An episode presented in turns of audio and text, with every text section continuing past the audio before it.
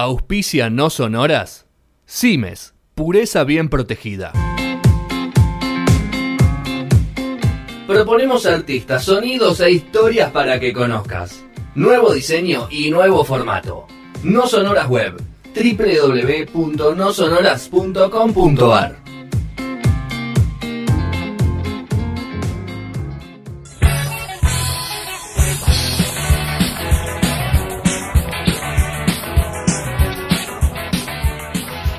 Primer, primer podcast acá, un nuevo podcast, un nuevo episodio de, No Sonoras, otro, ese bonus track que estamos, que estamos proponiendo fuera del programa. Y, en este caso nos convoca la política internacional, un, hecho más que, eh, más que importante, histórico que ha pasado hace, unas semanitas y, que sigue teniendo rebote a nivel mundial por, por todo lo que significa un país como China. Y para eso le damos la bienvenida a nuestro analista internacional. El que no lo leyó en nosonoras.com.ar ya lo puede leer con algunas artículos, pero le damos la bienvenida en lo que es audio eh, al señor Juan Pablo Pucherele. Juan, ¿cómo estamos? Buenas noches. Buenas noches, sí, buenas, noches, estamos, estamos de noche. Así es, ya estamos de noche. Muchas gracias. Vamos a hablar de China en el marco de, los 100 años del Partido Comunista Chino, que se, conmemoran, se conmemoraron el primero de julio pasado. Eh, hablar de China, de su historia y de su actualidad, es absolutamente crucial e imprescindible para comprender el mundo actual, pero también el mundo que viene, ¿no? Mm. Porque de lo que haga China dependerá en buena medida del rumbo universal de las próximas décadas. Juan, todos nos preguntamos, ¿China, ¿China va a superar a Estados Unidos? Y está en, está en eso. En términos comerciales se podría decir que ya ocurrió, en términos militares aún no, pero la inversión en seguridad china, si vos ves la, la serie anualizada, va creciendo año tras año. Eh, es sin dudas eh, el gran país del momento en, varios aspectos. Eh, obviamente es, es, un país complejo, con una multiplicidad de aristas y que, no sé si compartís, pero la mayoría de los análisis sobre China oscilan entre la denigración y la romantización. Y muchas veces se habla sin saber, está viendo poco, y desinformando. Se sabe, poco de China, ¿no? Bueno, eh, el origen de la pandemia creo que es un claro ejemplo. De todas las expediciones y las de investigaciones de la OMS no terminan siendo poco claras por, la poca información que se han brindado y, eso aumenta un poco más eh, todas toda las malas lenguas que hablan sobre China y sobre sus problemas de información, de compartir lo que está haciendo, de lo que pasa dentro de un país que es comunista pero no es tanto, ¿o no? Digamos ahora. Pero bueno, históricamente seguramente nos remontaremos a los inicios de lo que fue el Partido Comunista Chino y para pasar por el gobierno de Mao Zedong y, algunas cositas más, tanto la hambruna, ha pasado todo China, ¿no? Hoy, hoy lo tenemos como un, polo importante a nivel mundial, pero creo que transitó todo lo que tiene que haber transitado un país para llegar a donde llegó. Absolutamente.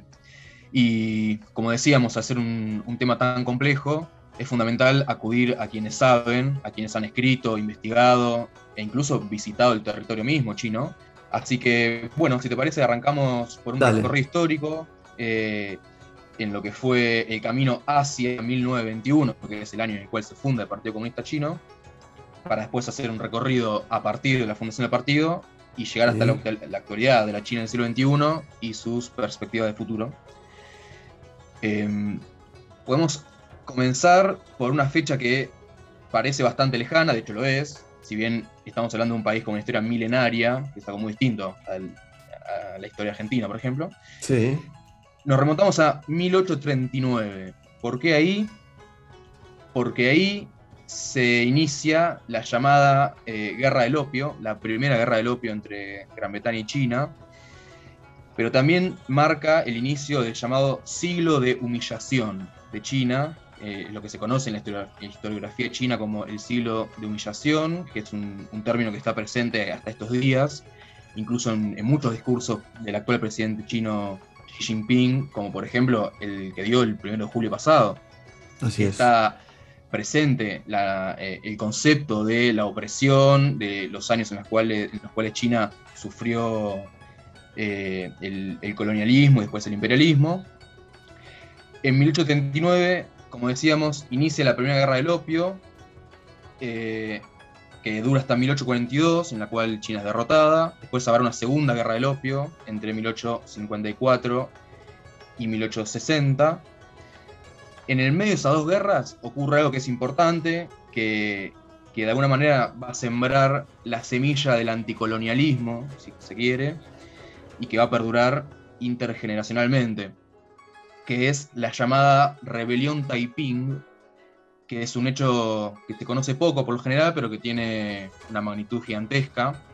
Estamos hablando de una rebelión contra el gobierno imperial de la, entonces em, dinastía Qing de, la etnia manchú.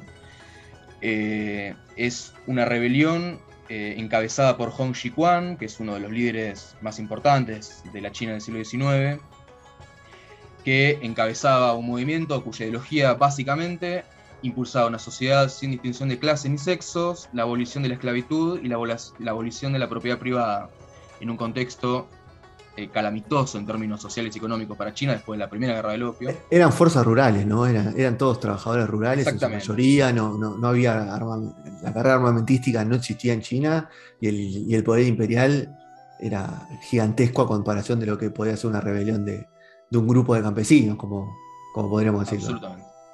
Absolutamente. De hecho, la rebelión Taiping fue aplastada años después, pero eh, lo que sí permaneció, como decíamos, es la sensación de que eh, el, colonialismo que sufría China era la causa de las penurias de gran parte de la población. Eh, avanzamos en el tiempo, hacia fines del siglo XIX, seguía gobernando la dinastía Qing, que lo hacía desde la década de 1640. Cuando hablamos de China hablamos de escalas así de, grandes, ¿no? Em, Pero ese foco de, rebelión seguía como en ebullición, ¿no? De a poco, siempre sin, con pocos recursos, pero seguía, o sea, generando conciencia de clase y todo ese tipo de cosas. Absolutamente, absolutamente. Eh, nunca había habido una rebelión tan importante en China eh, compuesta por, el campesinado pobre, básicamente. Mm. Hacia fines del siglo XIX eh, empieza a tomar forma y a tomar fuerza la idea de una república en oposición al gobierno imperial. Este, este proyecto republicano da origen al partido Kuomintang, que va a ser importante en las décadas sucesivas de la historia china. Estamos hablando de un partido nacionalista, republicano, burgués, básicamente, desvinculado de, estas bases campesinas de las que hablábamos antes, de la rebelión Taiping, pero que se convierte hacia fines del siglo XIX, principios del siglo XX, en el principal foco de resistencia contra el gobierno imperial manchú.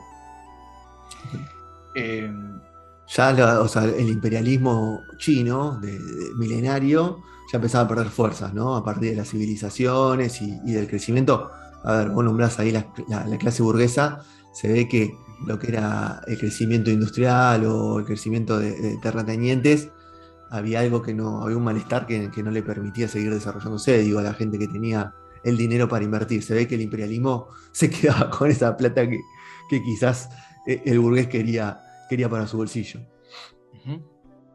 Así es, hacia fines del siglo XIX van a confluir dos cosas. Por un lado, lo que decíamos, el auge de la concepción republicana, nacionalista, burguesa, y por otro lado, la primera guerra sino-japonesa entre China y Japón, justamente, en la cual Japón derrota a China y le quitan el control de Corea, entre otras em, exigencias eh, típicas de quien eh, derrota a, derrota a, otra, otra nación, sí, a otra nación, obviamente. Exactamente. Eh, debilita fuertemente aún más el gobierno imperial chino y se producen numerosos levantamientos durante los años posteriores a, la Primera Guerra Sino-Japonesa, que obviamente trajo, eh, digamos, penurias a la población en su conjunto. El emperador decide reprimir estos levantamientos que se suceden después de la guerra, pero hacia el interior del ejército imperial ya había cada vez más generales que comulgaban con la idea de eh, darle paso a una república y dar por terminada la etapa eh, dinástica en China, que literalmente llevaba milenios. Eh, a ver, ahí había, había, había una lucha muy fuerte y, un cansancio también, ¿no? De la población a partir de perder esas guerras que, le hacían perder cada vez más poder. Lo que vos decías de esa, década de frustración, ese, esos 100 años de frustración de China, de perder toda la guerra, la guerra del opio, de que todas las naciones, tanto como Gran Bretaña, Francia, lo, sometan y Japón mismo lo sometan a, los peores castigos y, la población no, no aguantaba más. Así todo va a seguir sufriendo durante mucho tiempo más. Así es, eh, confluían tres cosas ahí. Eh, catástrofes naturales, hambrunas y, eh, bueno, la opresión extranjera, digamos, que estaban, bueno, vinculadas entre sí, ambas cuestiones, ah, las tres cuestiones, que daban como resultado la miseria de la mayoría de la población, un índice de analfabetismo que largamente superaba la mitad de la población, cifras del 75-80% de, de analfabetos. Bueno, en 1911 finalmente cae el emperador eh, de la dinastía Qing y nace la República. Se llama la República de China, no confundir con la que vendría ah, después con Mao, que es la República Popular China. Popular de China. exactamente, la que llega hasta hoy. Esta República de China eh, que nace el 1 de enero de 1912, después de los levantamientos de 1911. Eh, en, estas, en, estas rebeliones participa un tal Mao Zedong, con tan solo 17 años, proveniente de una familia eh, campesina acomodada, es decir, no, provenía de los estratos más bajos del campesinado, pero conocía a la perfección la realidad y las penurias de las y los de su clase, digamos. Eh, se termina entonces la era imperial en China, como decíamos, eh, y nace la República de China.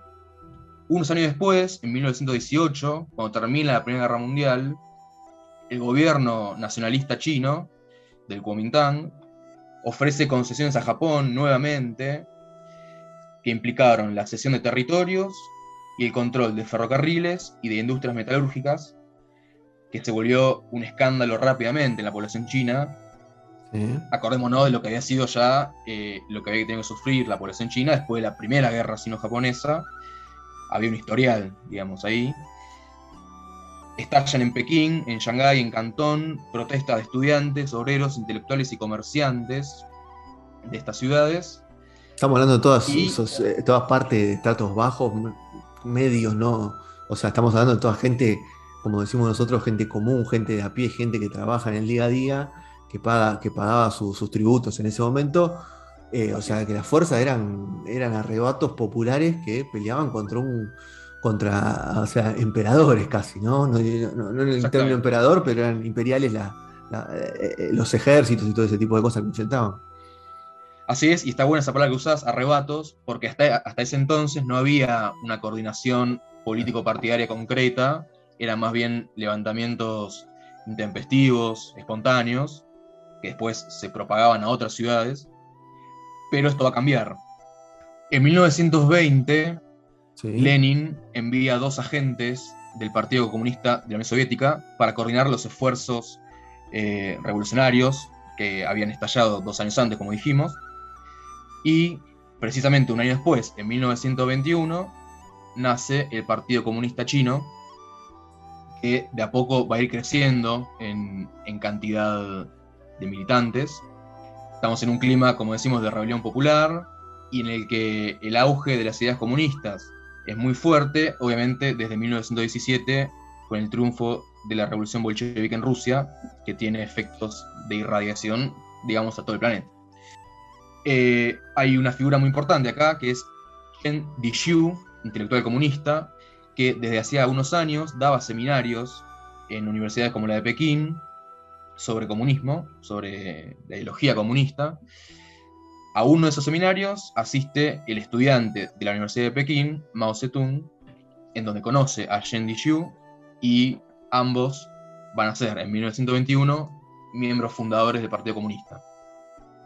La década de 1920 es muy compleja para China, básicamente porque eh, arranca la guerra civil, una guerra civil, eh, digamos, inconmensurablemente destructiva para China en términos económicos, territoriales implicó eh, el desmembramiento de territorios enteros, de regiones enteras.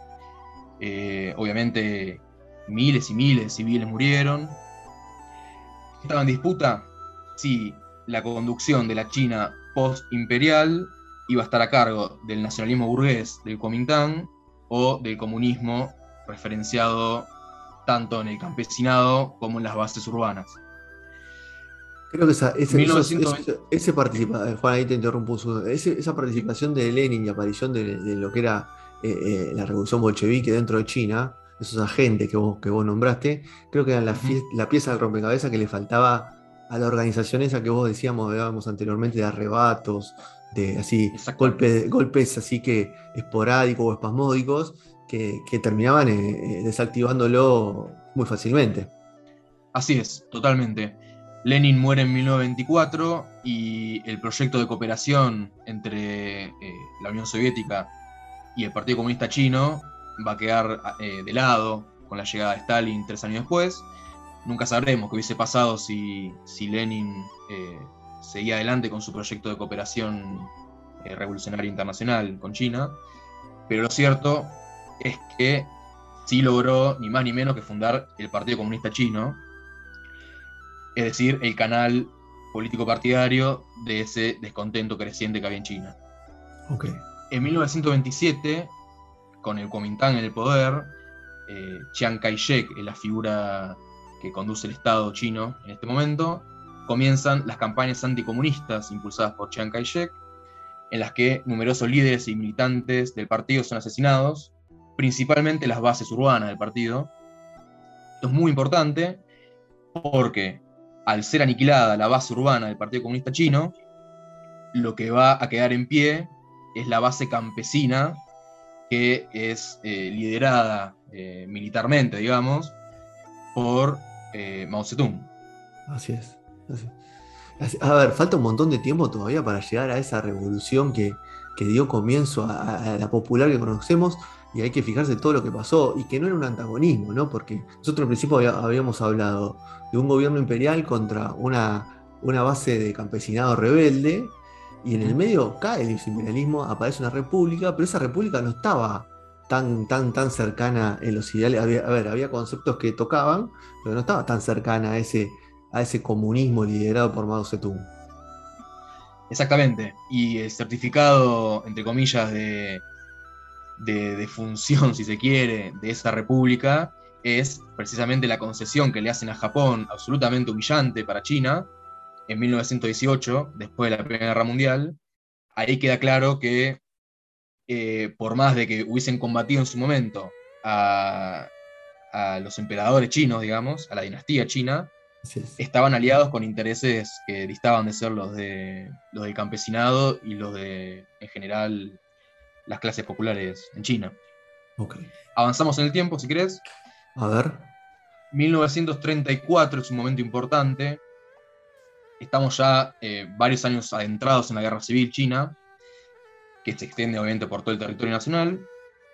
En el marco de la guerra, entonces, en 1934, Mao y el campesinado comunista emprenden la llamada Larga Marcha, que básicamente constituye uno de los hitos más impresionantes de la historia de los movimientos revolucionarios a nivel planetario. Durante un año recorrieron 13.000 kilómetros a pie, siguen básicamente, eh, vamos a decir así, despistando al ejército eh, oficial del Kuomintang de Chiang Kai-shek para eh, alargar el proceso y por cansancio derrotarlo. Hay una máxima que se hace muy famosa después de Mao, que en este momento está combatiendo, que dice, si el enemigo ataca, retrocedo. Si el enemigo retrocede, lo persigo si el enemigo se regrupa, me disperso. Toda una declaración de principios de, táctica y estrategia militar que efectivamente le dieron el triunfo. 15 años después, o sea, en 1949, cuando progresivamente fue avanzando en, varias regiones de China hasta llegar a Beijing y en la plaza de Tiananmen, en 1949, el 1 de octubre, Mao Zedong proclama la República Popular China. O sea, ahí llegamos a esa fecha tan importante Y creo que también ahí, ahí sería importante hacer un corte y, dejar este, este, episodio, esta parte que, repasamos de lo que es el comienzo de toda este, esta revolución, eh, revolución le podemos llamar a China, ¿no? Cuando, cuando se empiezan a, mover esas bases y a salir de ese, de ese eh, como se dice, adormecimiento o ese letargo que tenían y que lo iban a llevar inexorablemente a, a ser una, un país más. Eh, pero bueno, ahora todo, todo este camino que, que, transitábamos, Juan, y que, explicaste muy bien, nos muestran cómo una sociedad o cómo una población se empieza a despertar, obviamente con un montón de frustraciones en el medio y un montón de derrotas, pero que llevaron a un resultado como ese, esa fecha de 1949 que vos, que vos marcás y que podemos decir que da, finalización al, primer episodio de, este, de estos 100 años de comunismo de la República Popular de China, donde, donde vamos a, a seguir repasando ahora seguramente en los próximos episodios, un poco más lo que tiene que ver con cómo se fue transitando toda esa República Popular y al final saber bien qué va a pasar con China, ¿no? O sea, qué, si vamos a tener todos los aparatos chinos como, o, quedará alguna industria, alguna fábrica en algún lugar de Europa o en algún lugar de Estados Unidos. Así que cerramos este primer episodio. Gracias Juan por, por, por, toda la presentación y qué debut has hecho con tanto dato, ¿o no? Gracias, Fede. Un gusto, un así placer. Que, así que bueno, vamos a, cortar y seguimos en el próximo episodio acá de este, de este, Política Internacional, de este bonus track de No Sonoras, donde, donde vamos a repasar los 100 años del comunismo chino.